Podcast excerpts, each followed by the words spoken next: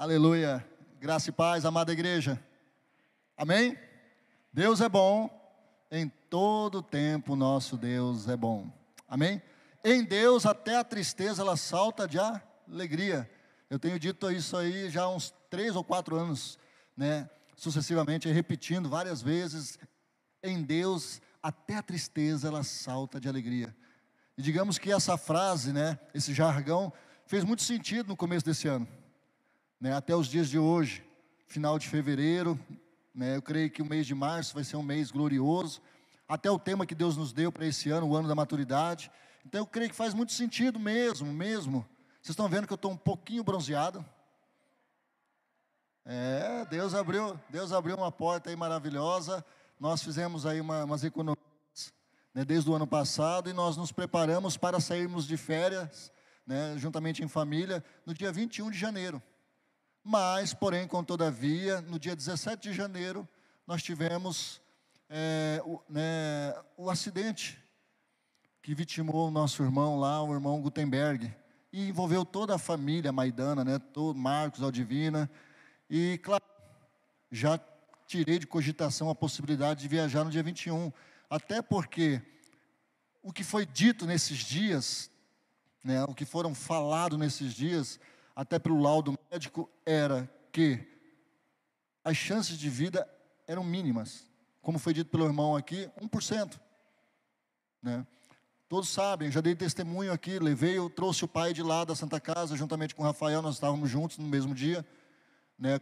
Ele foi de ambulância, aí eu trouxe o pai para cá. Quando chegamos aqui no bairro, ligaram de lá, falando que era para levar o pai, porque provavelmente seria a última vez que viria o Gutenberg.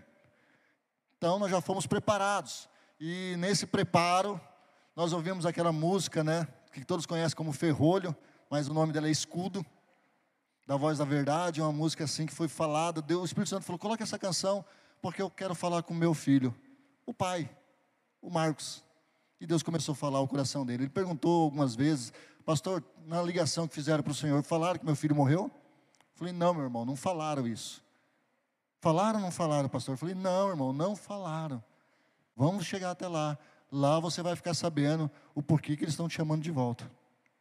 Bom, isso foi dia 17, no dia 18, dia 19. Eu sei que a Aldivina terá o privilégio de contar isso com mais detalhes, mas no dia 19 para o dia 20 eu tive um sonho, de quinta para sexta. Cadê o tecladista daqui? Alguém sabe do tecladista da nossa igreja? Foi abduzido? Então vou convocar o Felipe.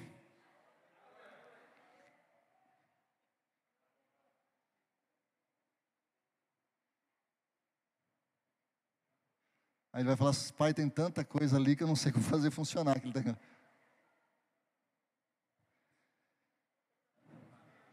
Amém? E aí, eu cheguei na minha oração diante do Senhor, muitos clamando, muitos orando, né, um desespero muito forte ali dentro da casa.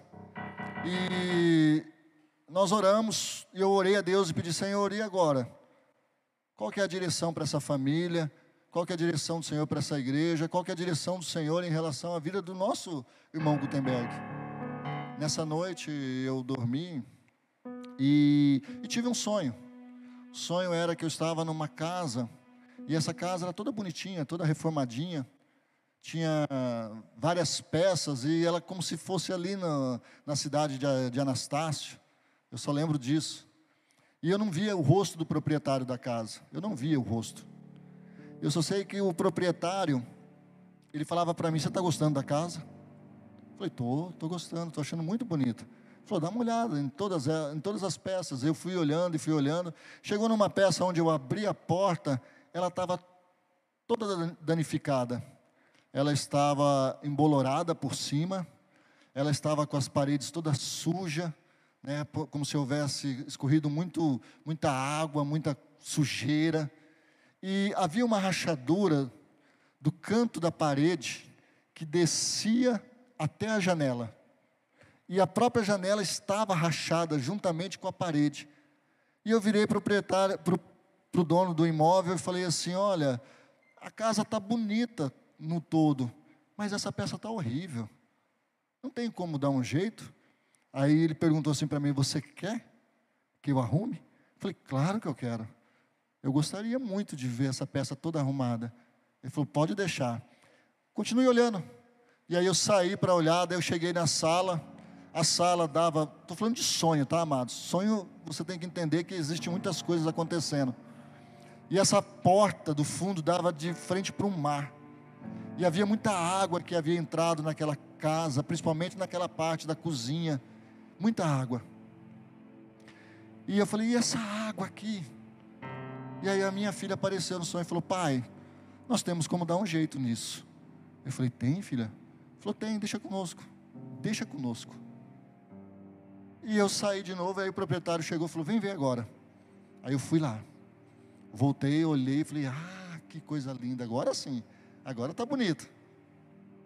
E acordei. Acordei 5 horas da manhã de quinta-feira do dia 21. É 21, acho que foi isso. Não. Dia 17 foi dia 20. Aí eu acordei com aquilo na cabeça, 5 horas da manhã. Perguntei para Deus: Deus, o que, que isso significa? Será que é uma casa nova? Será que é uma igreja nova? De repente o Senhor vai me chamar para pastorear. Pensei tantas coisas na hora, mas não veio o entendimento. E tá, passou o dia, vim para a igreja, e como de costume, no final da tarde eu vou orar lá na casa com eles. Isso já por três dias seguidos. 40 e 72 horas que, que Gutenberg já estava ali debaixo de sedação, não se sabia nada a respeito da parte neurológica dele, não se sabia nada, nada, nada. Nem mesmo os médicos sabiam de alguma coisa.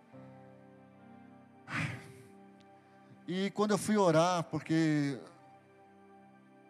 Marcos não estava bem, ele, teve um sonho, o, e o sonho dele incomodou, porque ele tinha entendido que o filho dele ia ser promovido.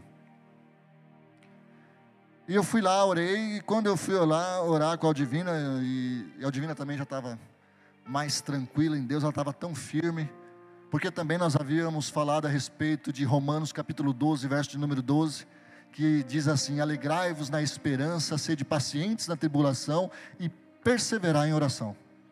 Você sentiu? O perseverar? Perseverar em oração, alegrar numa esperança que não é humana e ter paciência, porque a tribulação não dura para sempre. Amém? Foi isso que Deus falou. E ela já, estava abastecida com isso. E a hora que nós nos ajoelhamos, porque nós orávamos, todas as vezes que íamos lá, nós orávamos de joelho.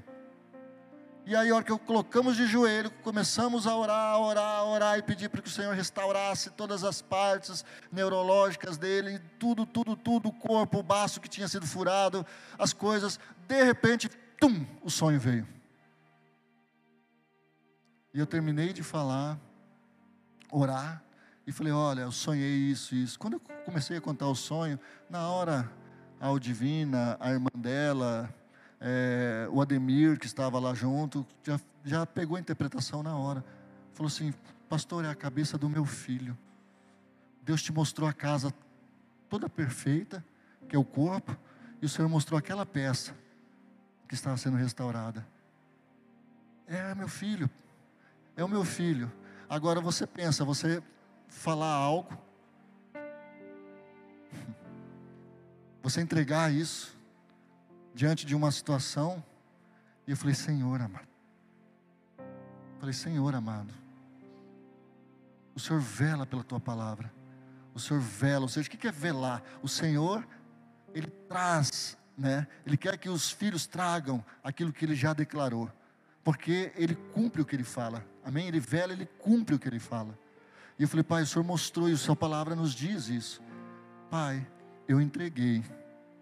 Quando foi na quinta-feira da outra semana, nós já estávamos tudo pronto. Então agora está melhor. Ele, ele né, passou 72 horas. Vamos viajar. Isso já era começo de final, né? Final, dia 27. Dia 27 de janeiro. Uma semana e pouco depois. Falei, eu acho que dá para viajar. O Senhor mostrou que está sendo tudo certo. Foi o pior boletim naquela quinta-feira.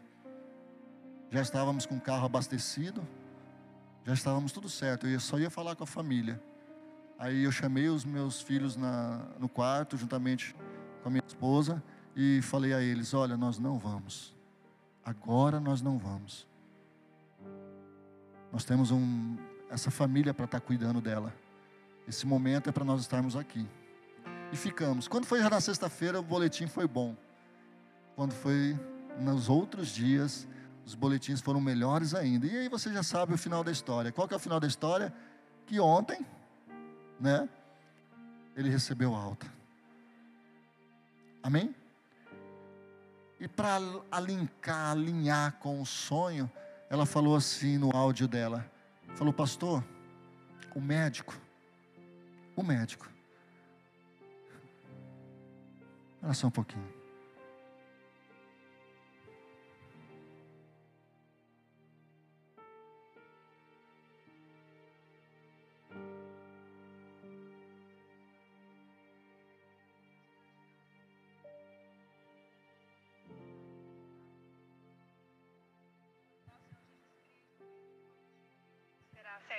cicatrizar essa plástica dele.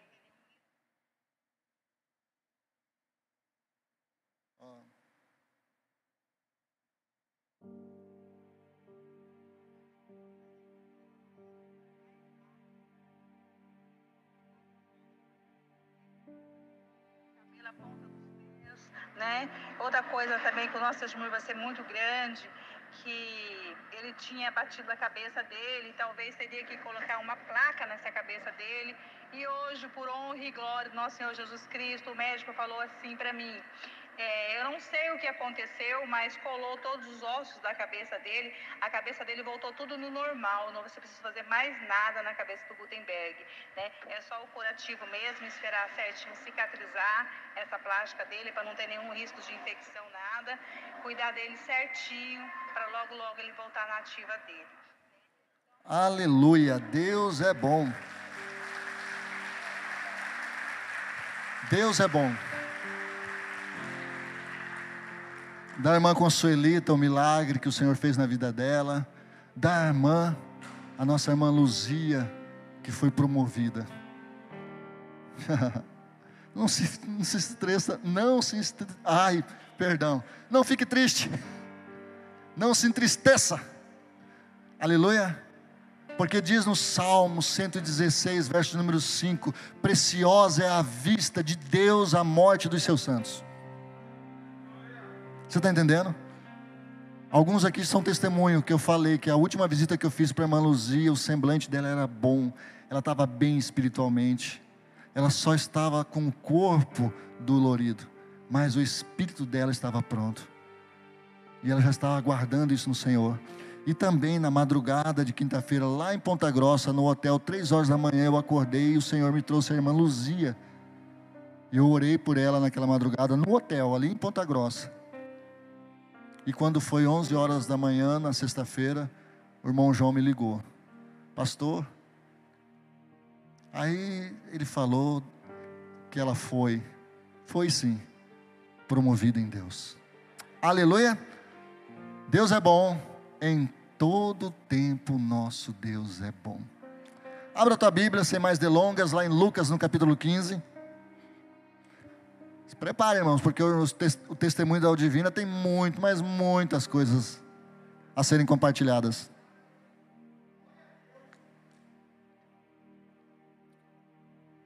Lucas capítulo 15. O tema da mensagem de hoje é em busca dos perdidos.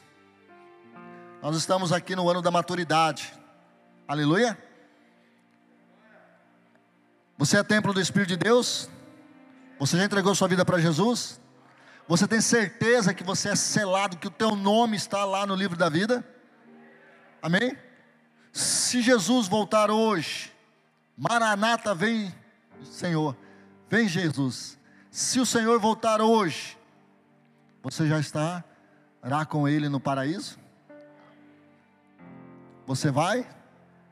Amém, amém? Então, com certeza você sabe também que você é selado pelo Espírito de Deus.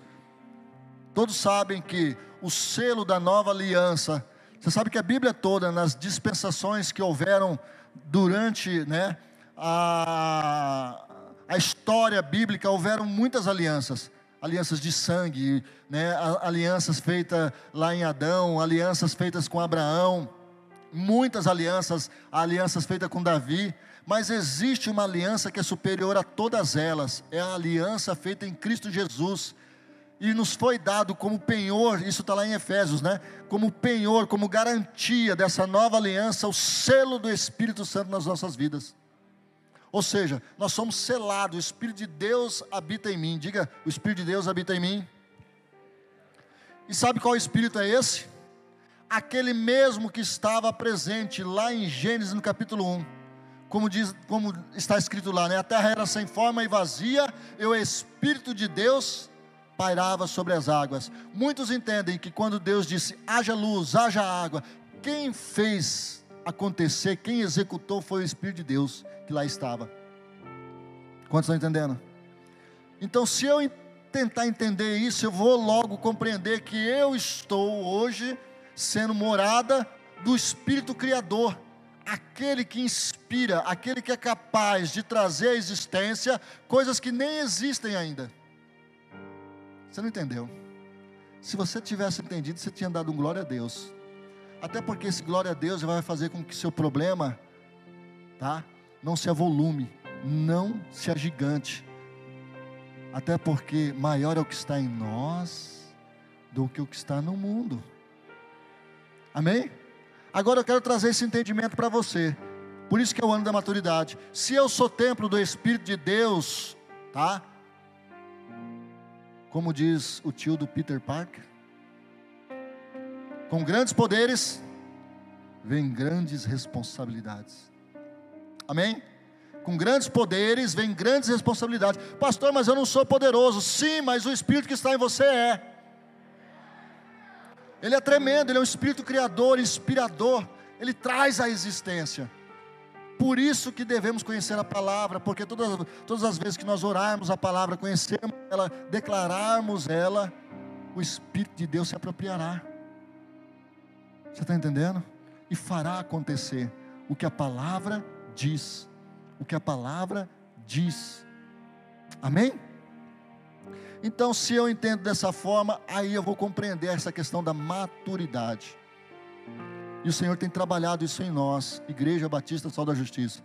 Maturidade espiritual, maturidade emocional e, claro, maturidade no nosso corpo como um todo. Aleluia. E Lucas capítulo 15, vai falar de três parábolas. Eu pedi para deixar, acho que uma imagem. Três parábolas, tá? E o tema da mensagem de hoje é em busca dos perdidos. Aí você pode pensar, aí pastor, mas como o senhor acabou de falar, eu já entendo que eu sou templo do Espírito Santo. Se essa mensagem não for para você hoje, guarde ela na prateleira do seu coração, guarde ela aí, tá? Pegue essa mensagem, guarde ela aí na prateleira do seu coração, porque com certeza um dia você fará bom uso dela. Amém? Um dia você fará bom uso dela. É muito bom se ter reservas, depósito, o bom depósito. Por quê? Porque a hora que eu precisar, eu tenho ali as reservas necessárias: reserva de fé, reserva de cura, palavra de, né, de afirmação da parte de Deus, todas elas aqui dentro. Ó. Você está entendendo? todas elas aqui dentro.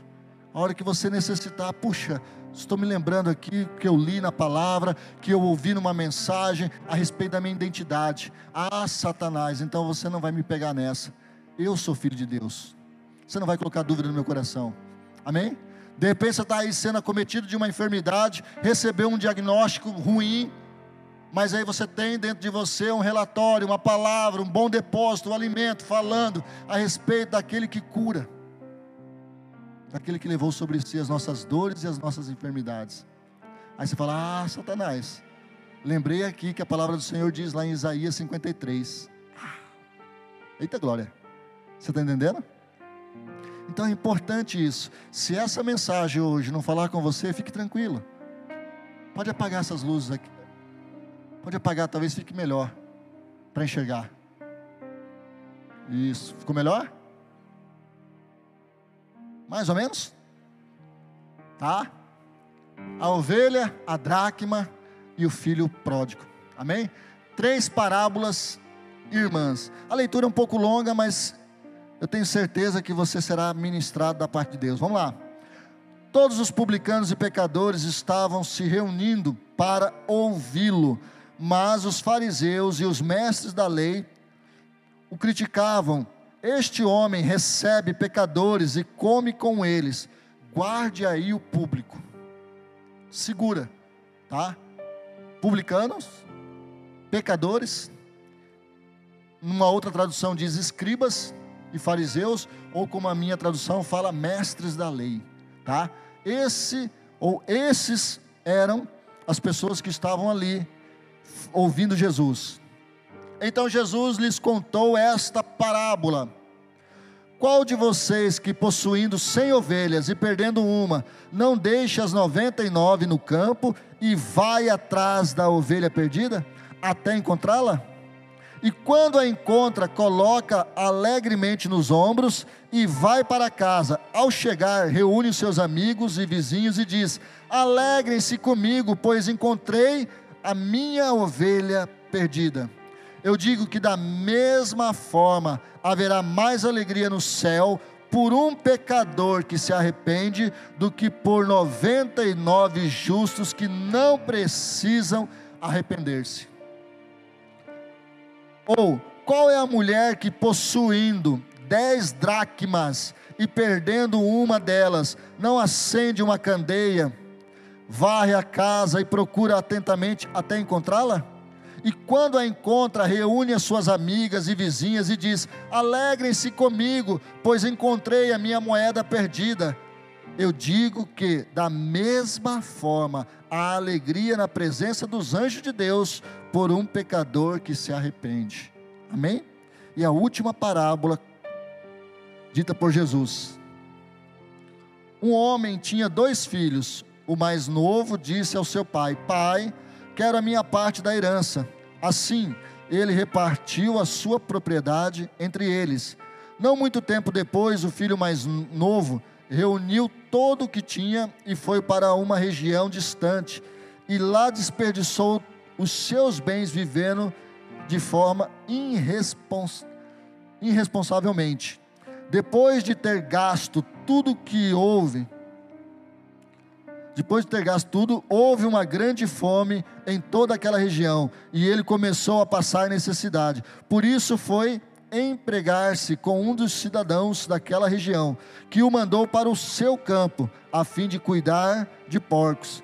Ele desejava encher o estômago com as vagens de alfarrobeira que os porcos comiam, mas ninguém lhe dava nada. Caindo em si, ele disse: Quantos empregados de meu pai têm comida de sobra e eu aqui morrendo de fome?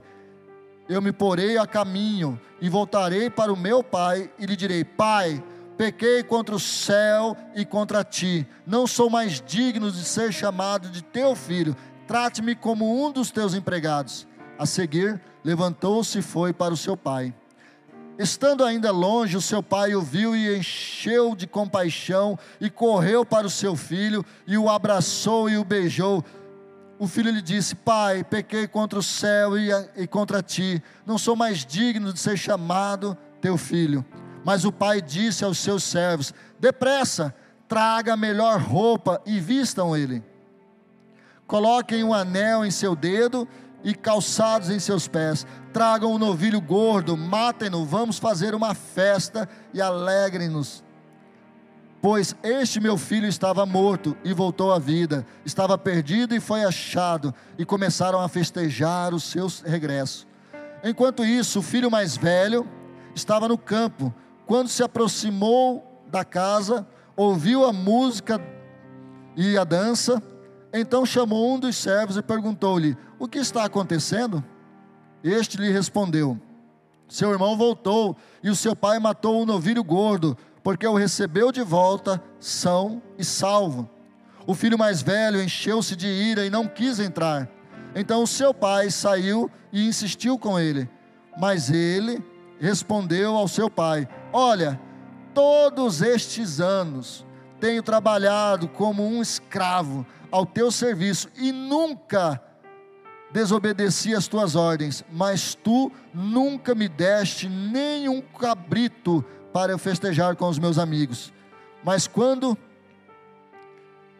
mas quando volta para casa este teu filho que esbanjou os teus bens com prostitutas, matas o novilho gordo para ele? Disse o pai: Meu filho, você está sempre comigo e tudo que tenho é seu. Mas nós tínhamos que celebrar a volta deste seu irmão e alegrar-nos, porque ele estava morto e voltou à vida, estava perdido e foi achado. Abaixa a sua cabeça, fecha teus olhos. Vamos orar agora nesse momento. Paizinho, louvado, adorado, engrandecido seja o teu santo nome. O Senhor sabe, ó Deus, quem são os seus filhos que foram atraídos aqui nessa noite. O Senhor chamou, ó Pai, a cada um pelo nome. O Senhor conhece a cada um. Pai, se eles estão aqui, se essa palavra foi lida, a tua palavra, ela é poderosa para alcançar o coração, tratar a mente e em nome de Jesus, levantar esse irmão, levantar, ó Deus, essa pessoa. Eu te peço nessa hora que essa palavra venha de encontro a cada coraçãozinho, a cada necessidade, para a honra e glória do teu santo nome. Amém, Jesus. Amém? Você já sabem, até porque já falei aqui também algumas vezes, que a parábola ou as parábolas foi uma ferramenta que Jesus usou muito para falar às pessoas. E ele usava coisas do cotidiano. Qual que é o propósito de uma parábola? A parábola é trazer um entendimento e uma sabedoria com coisas corriqueiras. Amém? Mais ou menos assim. A parábola é uma verdade enfeitada e adornada. Por quê? Porque muitas vezes a verdade nua e crua, ela não é bem. Amém? Com certeza você já passou por uma experiência dessa, de de repente falar assim: não, eu sou daqueles que falam a verdade. Eu falo a verdade. Só que muitas vezes a sua verdade, da forma como você fala, fere pessoas. E Jesus, ele é muito sábio quando se trata em trazer a verdade à tona. Amém? Nós temos que pedir sabedoria para Deus. Também já contei a história para vocês aqui daquele rei, né? Que orou a Deus, eh, ele teve um sonho, e o sonho dele era que todos os dentes da boca dele haviam apodrecido e só ficou um. E ele ficou intrigado e ele queria a interpretação daquele sonho. Eu preciso da interpretação desse sonho. O que, que esse sonho significa? E chamou os sábios do seu reino. E os sábios foram até ele e falaram: Olha, rei, o que significa é que todos os seus parentes vão morrer todos os seus parentes vão morrer. Aquele rei ficou doido. Só o Senhor vai viver. Ficou doido, doido. Falou: Não, não é isso que eu quero, não. Ele ficou tão irado que mandou matar os sábios do reino dele. E ele continuou querendo uma interpretação satisfatória daquela, daquele sonho. E a interpretação veio. Veio através de um homem né, experiente da vida, maduro. Foi lá e falou: Rei, eu tenho a interpretação do seu sonho. O que significa? Rei, o senhor vai ter vida longa. Mas tão longa, tão longa que o Senhor vai viver mais do que todos os seus parentes.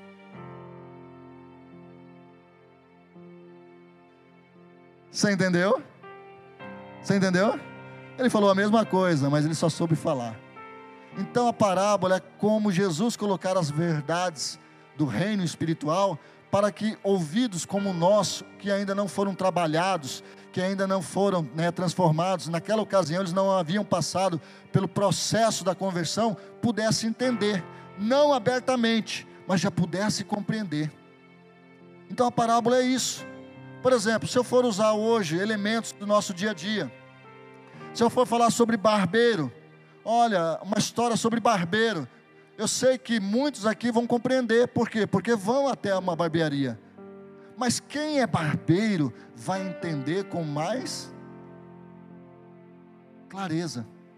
Se eu usar aqui outros exemplos, né, de advogado, de médicos, enfim, qualquer outro exemplo que eu possa usar numa parábola, aquele que é, ele vai se identificar muito mais com aquela parábola.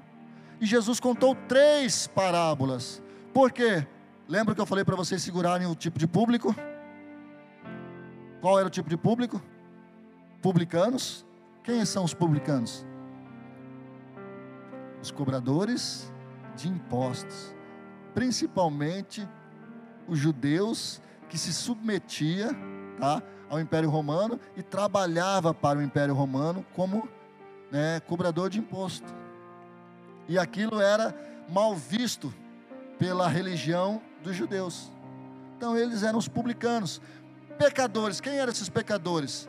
Lá nós tínhamos, na época de Jesus, judeus, palestinos, samaritanos, gregos, romanos, todas essas pessoas estavam lá. Ou seja, muitas nacionalidades.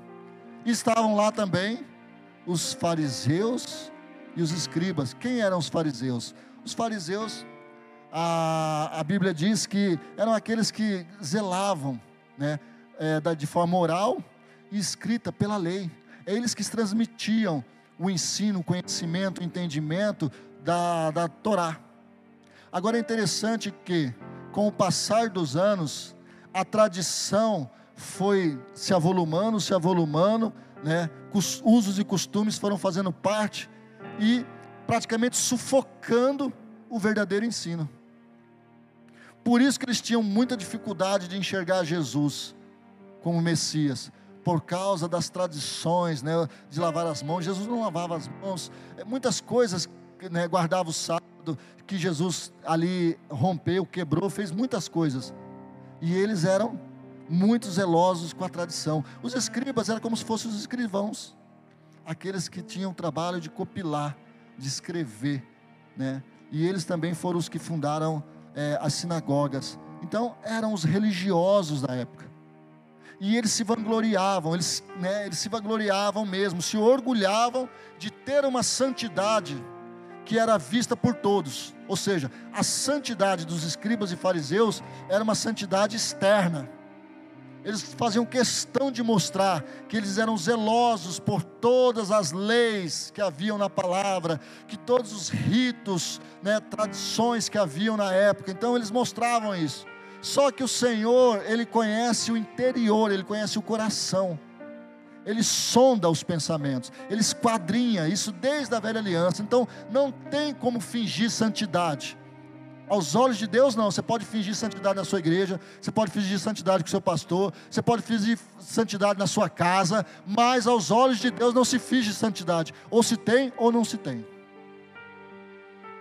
Aleluia, ai de mim. Ah, então, já que você entendeu para quem é esse público, agora eu quero trazer aqui uma coisa interessante. Diz o texto que Jesus foi até eles, mas ao chegar lá, eles eram atraídos até Jesus eles vinham até o Senhor. E por quê? Lá em João, no capítulo 12, verso de número 32, o próprio Jesus disse que um dia, quando ele fosse levantado, tá? Lá na cruz, quando ele fosse levantado, ele atrairia todos a ele. O que, que eu aprendo com isso? Se você está aqui nessa noite, é porque o Senhor o atraiu. Amém? O Senhor o atraiu aqui. Quando eu estava preparando essa mensagem, eu pensei assim: eu vou pregar lá em Mateus capítulo 24. Por quê? Porque fala né, do princípio das dores, nós, nós temos que aproveitar aí a questão né, da, das guerras que estão surgindo, para a gente poder falar da Maranata, vem Jesus. E o Senhor fechou meu coração, não é isso. E eu pensei em outros textos, eu pensei falar, então vou falar em milagres, porque nós tivemos a bênção da alta do Gutenberg. Pai, eu vou falar um texto a respeito de milagres, porque o Senhor fez muito milagres. O Senhor falou, não é isso. E só vinha esse texto. Eu até falei para Claudinha, falei, Claudinha, eu estou preso. eu estou preso ali em Lucas capítulo 15. Estou preso. E agora eu estou entendendo. Porque o Senhor atraiu você aqui. O Senhor me atraiu neste lugar para falar a respeito dos perdidos. Amém? Em busca dos perdidos. E agora que entra o ensino existem três tipos de perdidos. Três tipos. Diga para o teu irmão, meu irmão, três tipos de perdido. Três parábolas. Amém? Três tipos de perdido. O primeiro perdido é aquele que não, aquele que não sabe que está perdido. Cadê a ovelhinha? Pode colocar a ovelhinha. A outra imagem. Tem aí? Ah. Amém? Parece demais, né? a ovelha perdida. Quantos, quantos aqui sabem que você pertence a Deus? Você pertence a Deus. Mesmo você não o reconhecendo, mesmo você não é, nunca tenha pisado numa igreja, seja ela católica, evangélica, seja você uma pessoa que não tenha, né, que está me assistindo também, que não tenha nenhum tipo de comunhão com Deus, né, que não crê em nada, é um ateu, ainda assim você pertence a Deus. Por quê? Porque a Bíblia diz que quando o Senhor nos fez a sua imagem e semelhança, diz o Senhor que ele soprou, ou seja, de dentro dele, o fôlego de vida. Ou seja, do próprio Deus foi gerada a vida. Então, se você está vivo, mesmo você não crendo, você pertence a Deus. E diz o Senhor que ele veio, Jesus veio sim para buscar aquele que estava lá perdido. E muitas vezes você não sabe que está perdido, você em casa não sabe que está perdido. Mas o Senhor veio para te buscar. Ele veio para te falar que Ele te ama. Ele quer de novo você. Que Ele quer trazê-lo para esse aprisco. Para o aprisco chamado igreja seja ela aqui, seja ela numa assembleia, seja ela em qualquer outra denominação, mas o Senhor quer trazer você para dentro de um aprisco. Qual que é o propósito? Para você fazer parte do corpo de Cristo, principalmente para você ter a vida eterna. Para o teu nome estar lá no livro da vida. Para no dia da chamada você escutar: Vem, meu filho, vem, meu filho, vem até mim. Eu creio no arrebatamento. Eu creio que o Senhor chegará no, nas nuvens ali e nós seremos levados em vida. Amém? Que dia glorioso. Então, a ovelha perdida, eu entendo aqui que esse ensino é para aquele que talvez nem sabe que está perdido. Pastor, eu estou bem, tranquilo, tenho tudo, mas ainda assim, você está perdido, porque você pertence a Deus. E outra coisa importante que você deve entender: o que eu estou propondo aqui, o que a palavra está dizendo, que não é para você é, pertencer a uma igreja, tá? É claro que você vai sentir essa necessidade porque Deus quer te usar. Como eu falei, logo, logo você vai congregar em algum lugar. Mas a ideia é que você aceite a Jesus como seu único, suficiente Salvador. Que você o aceite, aleluia, e que o seu nome passe ali, ser escrito no livro da vida. Esse é para aqueles que não sabem que estão perdidos. O outro é para aqueles que conscientemente se perderam. E aí Jesus, eu uso a história do filho pródigo. Pode passar lá. Conscientemente se perdeu, porque se você vê o texto, ele estava com o pai, ele estava na casa do pai, era ciente disso, mas ele tomou a decisão. Fala: olha, é, a vida é minha, eu quero as coisas que são meus, eu quero curtir o mundo. O mundo não é do Senhor, o Senhor não fez todas as coisas. A Bíblia diz isso, né? Que o mundo pertence a Deus. Tem gente que usa até essa desculpa. Ah, mas se o mundo é de Deus, por que eu não vou curtir? Então tudo bem, quer curtir? Curte. É isso que você quer? É a sua parte? Toma. E aí a pessoa vai, né? Ela vai para lá, ela faz, ela sai com os amigos, ela bebe, ela, enfim, aquele momento de alegria, mas vai começar um vazio, uma saudade dentro, que ele não vai se aguentar. Você sabe por quê? Porque ele é filho. Filho é filho. Filho não aguenta ficar longe da casa. Amém? Filho não aguenta ficar longe da casa. Uma hora o filho vai sentir aquilo forte, principalmente quando vier as humilhações, a necessidade. Vocês viram que o texto que foi lido fala que nem né, a vagem da alfarroba não foi dada a ele. E na casa do pai havia um novilho gordo Você está entendendo? Mas ele tomou a decisão. Agora é interessante nós olharmos que o pai não foi, mas se esperou. O pai estava lá, cheio de compaixão, esperando esse filho retornar. Amém? E o outro é aquele que está perdido dentro da casa. É aquele que está perdido dentro da igreja. É aquele que está perdido dentro do seu contexto de vida. A dracma e o filho que ficou. Por isso que eu estou falando, essa mensagem, ela tem sim uma direção. Tem muitos que vivem dentro da igreja, vivem dentro da igreja, mas estão perdidos. Deixa eu te falar algo aqui, e é de Deus, tá? O Senhor te achou nessa noite. Pastor, eu não estou sentindo nada, mas você vai sentir. Você vai sentir, porque o Senhor te achou. Lembra? Você foi atraído aqui nesse culto hoje. O Senhor te atraiu. E se o Senhor te atraiu, pastor, mas eu sou cristão. Sim, mas Ele te achou. E Ele te achou porque Ele quer te usar. Aleluia. E existem aqueles filhos, né? Ou, como diz a mensagem do filho pródigo, deveria ser os filhos. Porque existe aquele que está lá servindo, mas tem a mentalidade de servo e não de filho. Você sabe que isso é muito prejudicial? Servir a Deus com mentalidade de servo é limitado. Servir a Deus com a mentalidade de filho é muito diferente. É totalmente diferente. João capítulo 15, verso número 15, o Senhor Jesus disse aos seus discípulos, né? É, já não falo mais como servos, porque os servos não sabem o que pensam os seus senhores. Mas eu vos falo como amigos, como irmãos, como aquele que é próximo. Por quê? Porque tudo aquilo que meu pai me revelou, tudo aquilo que meu pai me falou, eu estou falando a vocês. Você está entendendo a dimensão? Então tem muita gente com a mentalidade de servo na igreja, e a mentalidade de servo é limitada. A mentalidade de servo é debaixo de pagamento, é debaixo de troca, de barganha. Não tem aquele desejo, aquele afinco. A mentalidade de servo, ele vê problema em tudo. Eita Deus! A mentalidade de servo vê problema em tudo. Tem um problema ali no ministério tal, tem um problema no ministério tal, tem uma situaçãozinha, a igreja não é legal, ah, não sei o que, é isso, é aquilo, mentalidade de servo, porque se for de filho, ele fala: Não, eu quero ver o pai. É o pai que eu quero servir. São as minhas coisas, é a minha igreja, são os meus irmãos. É a mentalidade de filho. Amém?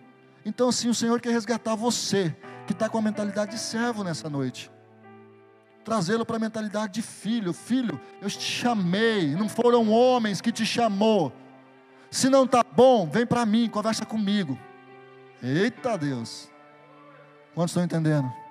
Se não está bom, conversa comigo, eu sou o pai. Eu te chamei para esse ministério. Eu te capacitei. Venha me adorar, venha me servir, venha pregar, venha ser usado, venha evangelizar, enfim, faça aquilo que eu te chamei porque tudo que tenho é teu. Aleluia. Tudo que tenho é teu. Amém? Então, aí volta ao público que Jesus estava falando. Cada um ia se identificar. O judeu se identificou com a ovelha perdida, ou aquele que estava lá, o pecador. Né? A dracma, havia samaritanos, havia é, é, palestinos, havia é, gregos, se identificar com a mensagem da dracma haviam outras pessoas, os religiosos, o próprio religioso que estava questionando a forma como Jesus estava trabalhando, como Jesus estava tratando. Irmãos, a verdadeira santidade não é aquela que se isola, mas é aquela que forma ponte. Não é aquela que levanta muro. Tem gente que fala: Não, eu sou santo e vou levantar muro. Não quero mais contato com meus parentes. Não quero mais contato com aquele povo beberrão. Não quero mais contato. Ô oh, crente, é o contrário, é ponte, ponte, ponte, entendeu? Você está lá se alegrando, sem precisar tomar, sem precisar fazer piadinha sem graça, sem precisar, e talvez a sua luz vai brilhar tanto, e eu creio que em nome de Jesus vai brilhar, que elas serão atraídas, elas serão atraídas, e haverá conversão. O crente não precisa fazer força, tá? Para gerar um fruto. O crente só precisa ser crente. Precisa ser cristão para gerar um fruto. E nós precisamos ter maturidade. E aí que entra a maturidade. Sermos cristãos da forma bíblica, da forma do ensino. Deixarmos de sermos perdidos nos nossos conceitos, nas nossas ideias, nas nossas achices, porque nós temos muitos achismos tá? Em respeito a doutrinas, a teologias, uso e costume, vai para a palavra, fica com ela, principalmente o que diz respeito ao Novo Testamento, Porque nós somos uma igreja neotestamentária. Vai para o Novo Testamento. Tem o coração de filho. Você está entendendo? Por quê? Porque Deus quer te usar para salvar os perdidos, aqueles que nem sabem que estão perdidos. Aqueles que nem sabem que estão perdidos. Mas para isso acontecer, eu preciso me achar. Aleluia ou é de mim? Glória a Deus, eu preciso me achar. Então, Igreja Batista Sol da Justiça, ano da maturidade, o Senhor nos achou. O Senhor nos achou, igreja. Amém? E Ele está chamando a sua igreja para a responsabilidade. Por isso que muitas coisas têm acontecido e muitos milagres têm também se manifestado. Para que possamos crer e entender e ver que é isso que o Senhor quer para nós no ano de 2022. Que sejamos um instrumento. Deixemos a meninice como a primeira mensagem que eu preguei. Quando eu era menino, eu pensava como menino, mas agora que cresci, eu penso como adulto. Está lá em 1 Coríntios, capítulo 13. Amém? A igreja se movendo, se achando na palavra do Senhor, para que possamos chegar em todas as áreas, em todas as classes, em todos os lugares, em todos, desde lá onde o pastor Raimundo trabalha com um público-alvo, um público específico, né, que são os dependentes químicos, todos, até mesmo aqueles que são né, é, lá ricos, lá na ponta da pirâmide, todos, todos precisam ouvir de Jesus. E Deus tem a pessoa certa. Como já foi pregado aqui, o rei da Síria, né? O rei da Síria, né? Com o seu general, Naamã, enfermo, doente. Havia uma menininha de 12 anos, escrava, que servia a sua esposa, a esposa do rei.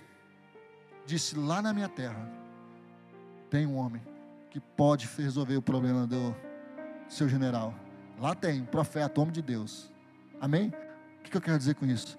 Se você for instrumento, se você saber que Deus te achou, tá? Não importa se você for aquele que serve café tá? Café para o governador do estado. Serve café para qualquer outra pessoa importante. Se Deus é contigo, a autoridade maior é sua. E a hora que você servir café para Ele, Ele vai servir no Senhor. E Deus vai começar a te usar. Mas você precisa primeiro se achar. É necessário se achar. Amém? A palavra de Deus é essa para nós hoje. Eu quero que você feche os teus olhos, abaixe a tua cabeça. É, meus amados, muita gente perdida dentro da igreja.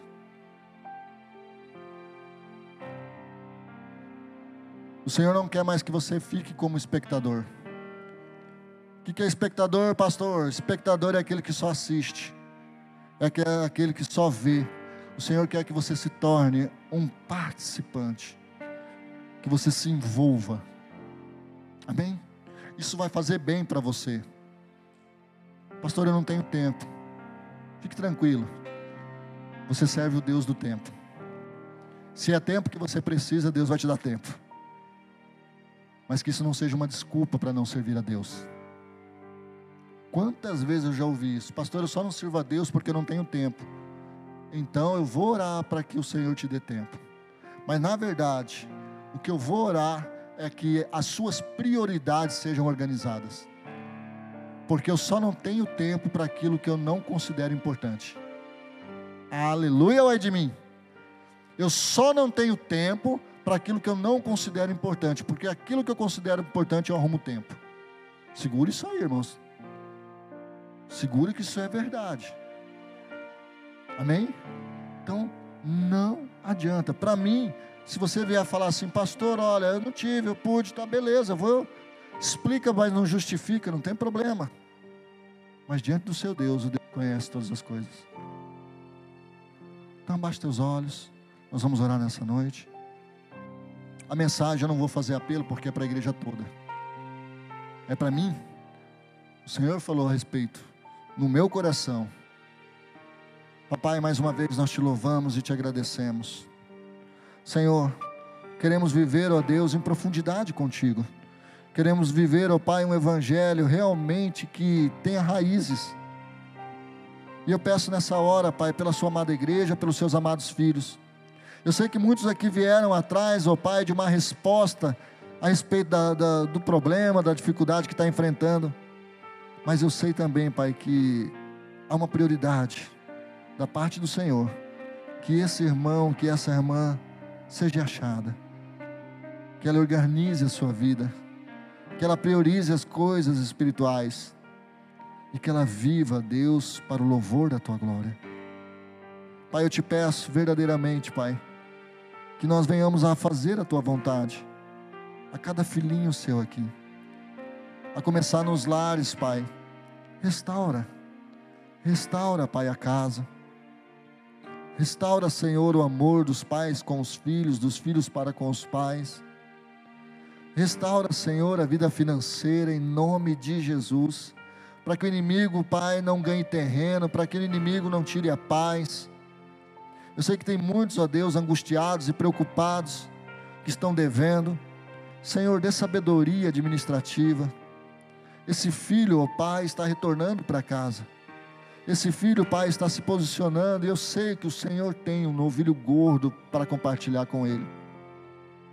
E em nome de Jesus, Pai, que ele tenha condições de honrar com seus compromissos, que ele possa pagar as suas contas, e que em nome de Jesus ele tenha sabedoria para administrar aquilo que fica nas mãos. Paizinho, eu te agradeço, ó Deus, pelo entendimento que o Senhor nos tem nos dado da tua palavra. E o nosso desejo como igreja é vivê-la em nome de Jesus, deixando, ó Deus, tudo aquilo que nos atrapalha, tudo aquilo que é embaraço, ó Pai, e que possamos verdadeiramente, como diz o apóstolo Paulo, correr essa corrida que nos é proposta. Em nome do Senhor Jesus. Assim seja, Pai, para a glória do teu santo nome. Amém.